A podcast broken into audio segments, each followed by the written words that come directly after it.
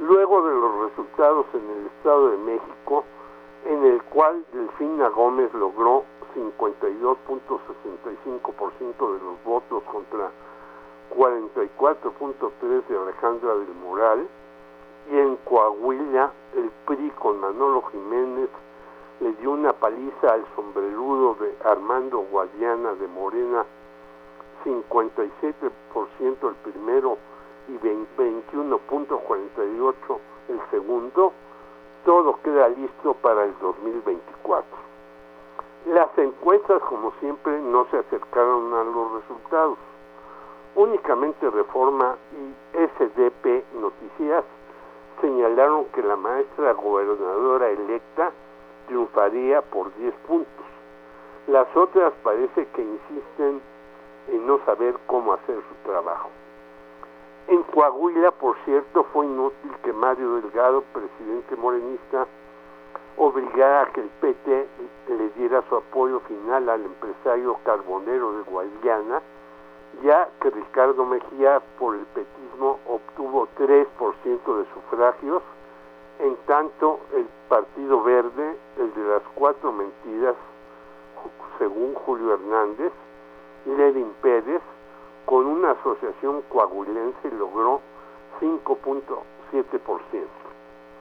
El impresentable Armando Guadiana anunció que quizás ya no vuelva a sus caños senatorial y se dedique a su empresa que contamine al ambiente gravemente.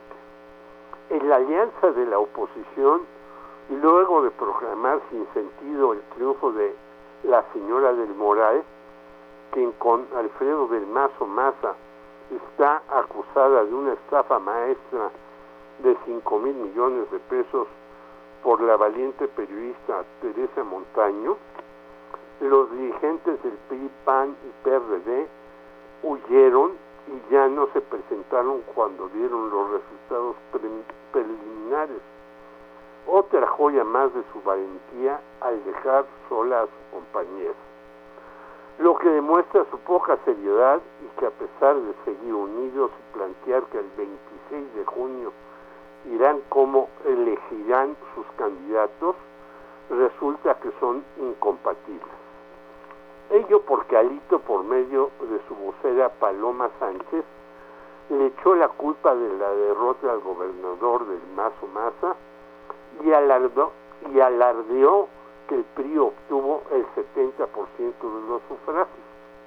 Marco Cortés debe una explicación porque solo el 11% de los votos en dichos comicios fueron del PAN lo que mostró que sus bases abandonaron a quien era a una oposición que se dice firme para el acontecimiento del 2024.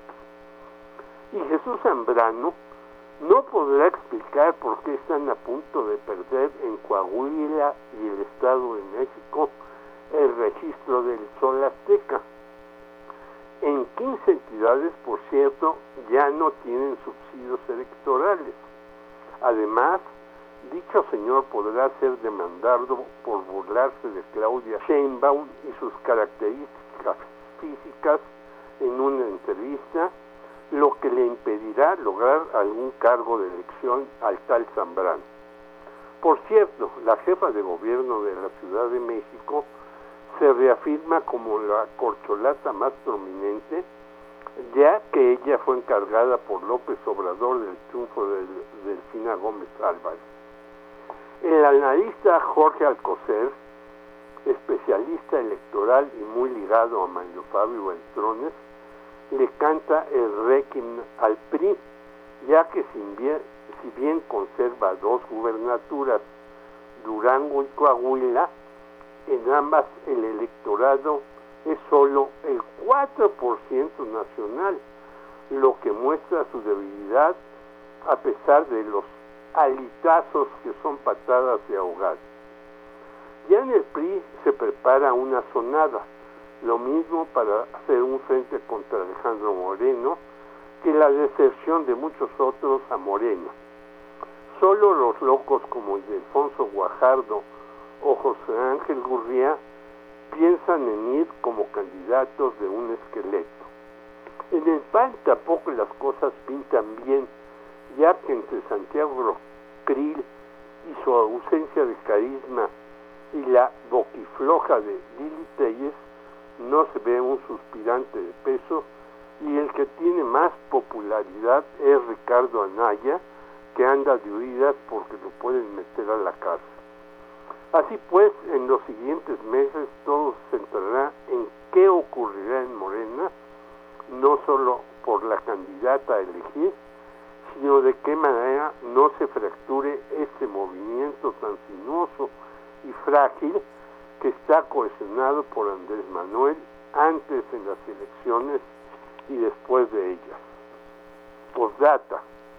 El que está feliz es el movimiento ciudadano, ya que en Jalisco encabeza las preferencias con 44%, no obstante los desastres que ha realizado Enrique Alfaro, y Morena, que le sigue únicamente llega al 27%.